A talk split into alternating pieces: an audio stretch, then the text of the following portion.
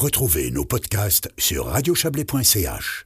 Depuis trois semaines, des cours de français destinés aux réfugiés ukrainiens sont mis de Trois-Torrents. L'un de ces cours est proposé le vendredi à Trois-Torrents, justement. L'autre a lieu le mercredi à Morgin, station qui héberge de nombreux réfugiés en provenance de ce pays en guerre.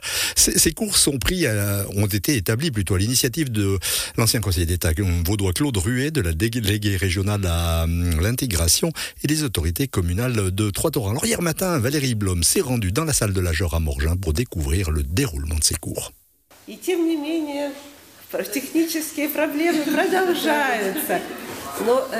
Une vingtaine de participants sont présents ce matin à la salle de la Jeur à Morgin pour ce troisième cours de français organisé par la commune à l'attention des réfugiés ukrainiens. Quelques hommes, beaucoup de femmes arrivées pour la plupart il y a trois semaines ou un mois en Suisse.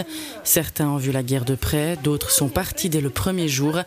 La plupart ne se connaissaient pas avant de se retrouver tous à Morgin, mais des liens se tissent, comme l'explique Irina.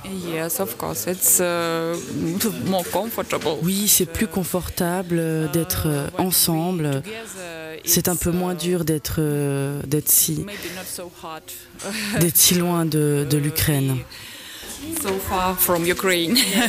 le cours permet non seulement d'apprendre le français, mais également d'obtenir des informations sur le fonctionnement de l'administration ou tout simplement pour ouvrir un compte bancaire grâce notamment à l'ancien conseiller d'État Claude Ruet. Oui, alors je vous dis bonjour à tous.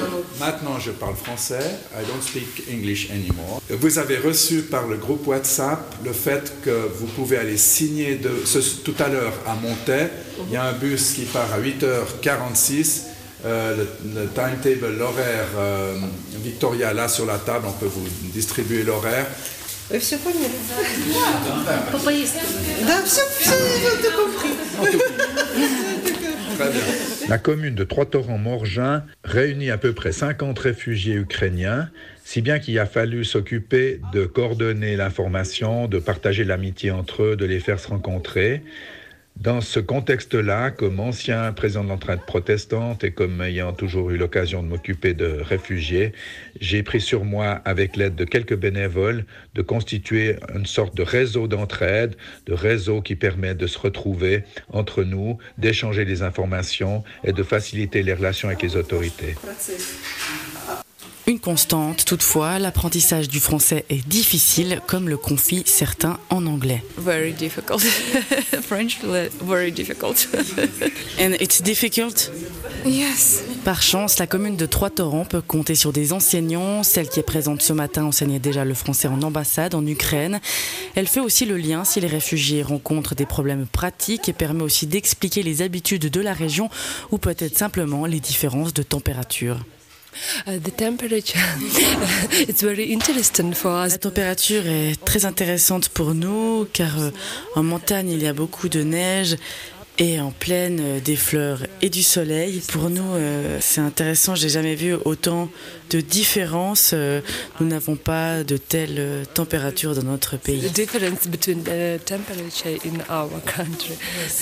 Tous voudraient trouver du travail afin d'être moins dépendants de la générosité de leurs hôtes. Certains peuvent télétravailler depuis la Suisse, d'autres cherchent justement à apprendre le français pour trouver un emploi, et ce, même si ces Ukrainiens ne caressent que le désir de pouvoir rentrer chez eux. Et oui, c'est très difficile. On aimerait rentrer, mais, mais ce n'est pas possible. Ce n'est pas possible actuellement. Et oui, j'ai encore, euh, en tout cas moi, j'ai encore de l'espoir, oui. Maybe in a few months, you, you still have hope?